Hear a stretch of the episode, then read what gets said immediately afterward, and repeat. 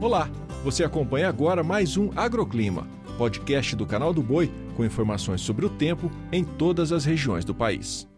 Olá, sou Renata Ferreira e trago os destaques da previsão do tempo desta terça-feira. A chuva deve marcar presença nesta semana sobre áreas do norte, nordeste e centro-oeste do país. A chuvarada ainda não dá trégua na região norte e também mais ao norte nordestino. Os maiores volumes hoje vão se concentrar no Maranhão e também no estado do Pará, onde os acumulados nos próximos dias podem alcançar os 200 milímetros. No centro-oeste ainda temos previsão de muita chuva em Goiás, também no estado de Mato Grosso. A previsão é de invernada, ou seja, dias mais fechados e chuvosos nesses dois estados. E claro que esse cenário diminui um pouco a manutenção das atividades em campo. Agora, aos poucos, as instabilidades perdem força no sudeste, mas ainda temos condições para pancadas típicas de verão hoje entre o Rio de Janeiro, São Paulo e Minas Gerais. Na região sul, a terça-feira será marcada por sol e pancadas de chuva mal mal distribuídas, mas que podem vir com moderada forte intensidade no decorrer aí do dia.